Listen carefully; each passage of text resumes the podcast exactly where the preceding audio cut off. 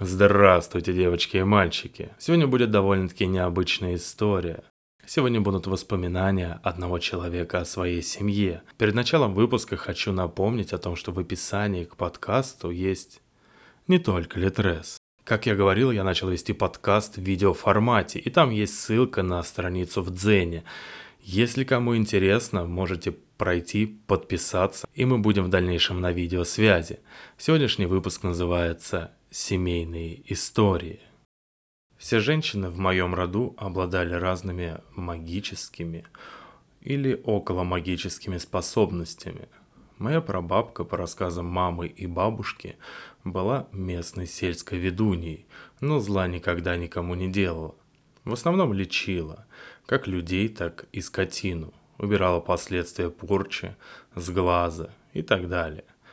У прабабки, в свою очередь, были способности к гаданию и видению будущего. По ее рассказам, за год до войны ей начали периодически сниться различные баталии, а за месяц до войны она в точности назвала своей матери дату и время начала атаки. Несмотря на свою связь со всей паранормальщиной, мать ей не поверила и, как оказалось, зря – Прабабушка могла в точности назвать спрашивающему даты важных событий в его будущей жизни. Когда ее в первый раз выдавали замуж, она плакала и говорила «За мертвеца я замуж не пойду». Через два месяца после свадьбы на мужа упало дерево и задавило насмерть. После войны же прабабушка начала гадать на картах. Все ее предсказания сбывались, что поражало даже скептиков. Ее старшая дочь, моя бабушка, отличалась тем, что могла только взглянуть на человека и сразу назвать диагноз. Она врач. Неплохо снимала порчи и ладила с мелкой чертовщиной. К ней всегда обращались, если домовой разбушуется или души умерших никак покой не найдут. Был случай где-то лет десять назад. Соседка прабабушки, одинокая женщина за 70, видимо, устав завидовать, что прабабушку и дети, внуки, правнуки навещают, и огород у нее лучше, и здоровее она сама, решила порчу навести. Каждое утро прабабушка обнаруживала у себя на пороге или муку, или пшено рассыпанное, находила под порогом и в огороде иголки, да и чувствовать она себя стала намного хуже – так как она человек добрый и очень дружелюбный, то ей даже не приходило в голову, кто ей мог желать зла. Бабушка решила взять все в свои руки. Сначала собрала в очередной раз рассыпанное пшено в совок и ночью развеяла его перед домом соседки.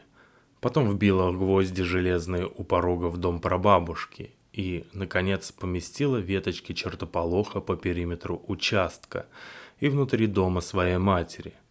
После этого визиты зловредной соседки закончились. Ее раз в месяц стабильно начали увозить в больницу, а когда она видела кого-то из нашей семьи, то обходила за три версты или быстро скрывалась в доме, хотя раньше она всегда любезничала, подходила поболтать, а у прабабушки снова все стало хорошо. Ее младшей дочери досталась не только чувствительность на всякие сущности и на наличие магического воздействия, но и чрезвычайная подверженность ему. Так, в возрасте 17 лет она резко влюбилась в мужчину старше себя на 10 лет. Причем мужчинка-то был лентяем, жил с мамой, не работал, пил и гулял налево. Поженились они против воли ее родителей, сразу заделали ребенка. Еще в период беременности муж ее начал бить.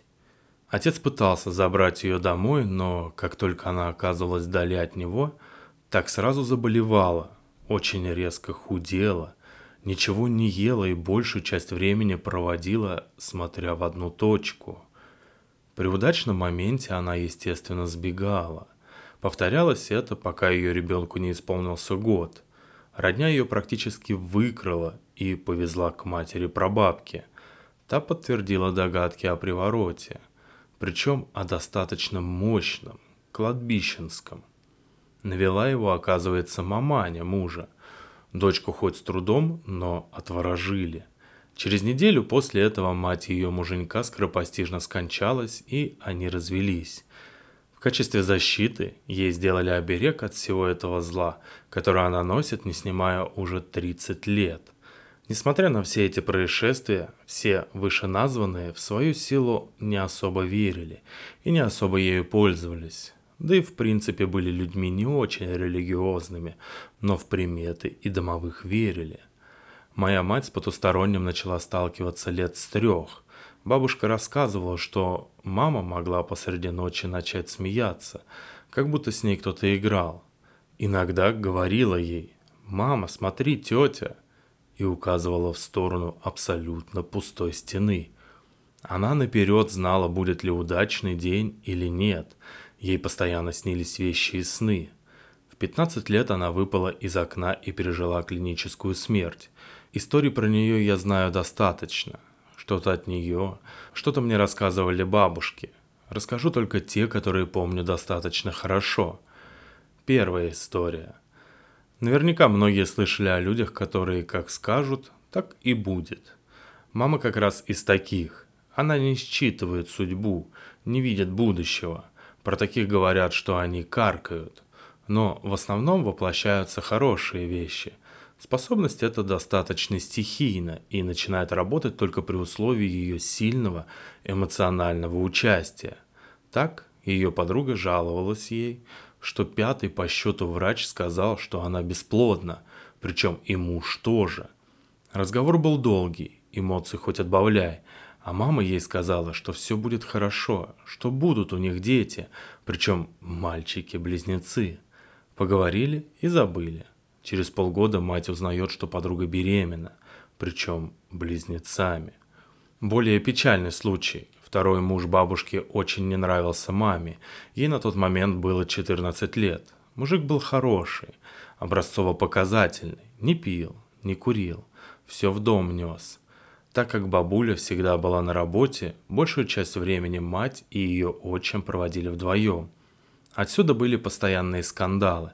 Маме хотелось свободы, а он чувствовал ответственность за девчушку. И вот во время очередного скандала мать сказала ему «ты сопьешься».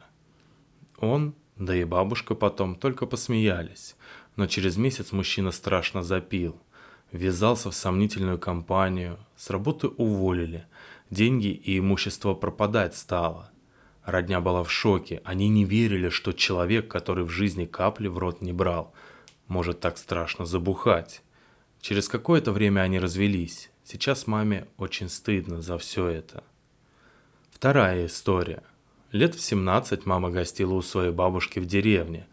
Были святки, и само собой решила она погадать. Естественно, на зеркале. Ждала она очень долго и все-таки увидела в зеркале сначала мужской силуэт, который был все ближе, и черты лица становились все четче. Наконец она смогла лицезреть суженого во всей красе. Да только забыла про правила безопасности. В один момент лицо превратилось в страшную гримасу и послышался смачный шлепок. На этом моменте мама вырубилась.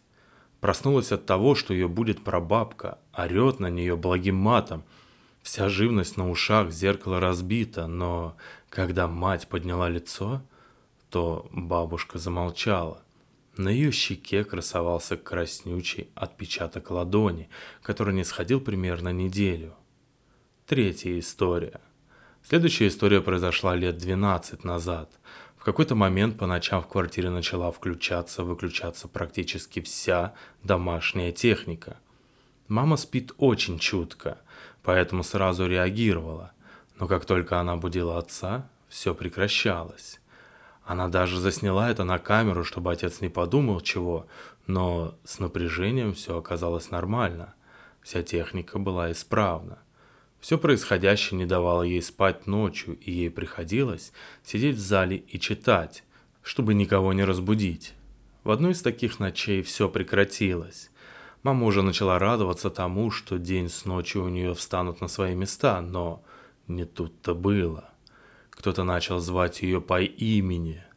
Она сходила, перепроверила все комнаты. Все было выключено, все спали. Голос проявлял настойчивость.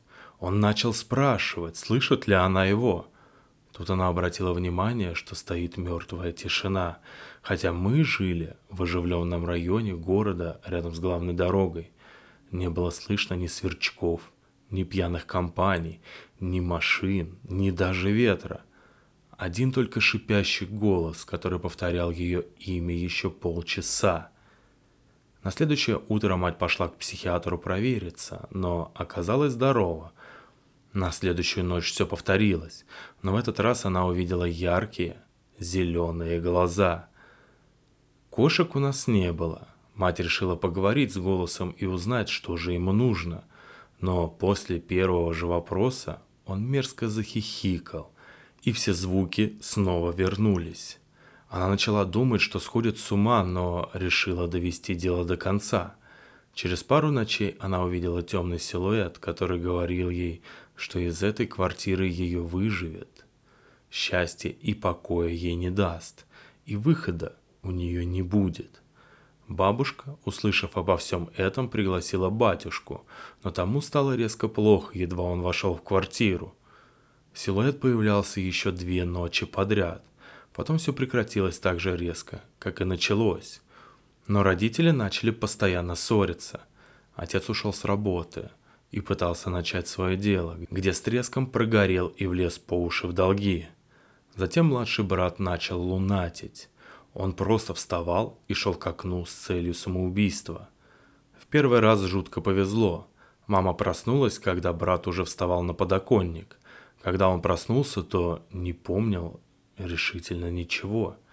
Подобное повторялось раза 3-4 в неделю в течение пары месяцев. Мать, уже даже не просыпаясь, снимала его с окна и укладывала спать. В общем, в семье наступил полный раздрай, который длился 9 лет – Развестись родители смогли только когда съехали с той квартиры. Этот силуэт больше не появлялся.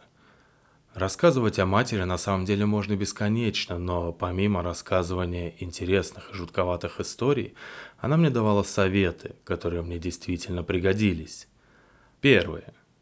Она мне прекрасно объясняла природу всяких сущностей, которые в принципе благожелательны, но иногда могут вредничать. Рассказывала, как их утихомирить и жить с ними в согласии. Второй. Когда мне было 6 лет, я жутко боялась оставаться одна, и как-то раз, уходя с отцом на концерт, мама, вытирая мне сопли, сказала, что мы никогда не бываем одни, даже у себя дома. За нами следят и присматривают. Будучи ребенком, я успокоилась, а теперь, когда вспоминаю ее слова, аж мурашки бегут по коже. Третье. Лет в одиннадцать мне от мамы влетело за первые шаги в спиритизме. Тогда я узнала, что мертвым место среди мертвых. Призвать – это вам не выгнать. И вообще страшнее всего призвать не то, что умерло, а то, что не жило никогда. Четвертое. Само собой, мама научила всякой защите от сглазов, порчи и прочего. Пятое. Лет в 12 мне также эпично прилетело за святочное гадание на зеркале. Тогда я узнала об опасности зеркал, что вообще в них долго смотреть не рекомендуется, а уж гадать тем более. Шестое. Ну и последнее, что припоминаю, это строгий запрет открывать двери при странных ночных звонках. Что-то спрашивать тоже не надо. Смотреть в глазок тоже, все равно ничего не увидишь. А если увидишь, то тебе это совсем не понравится. Конец. Подписывайтесь на подкаст и до новых и удивительных встреч. Пока-пока.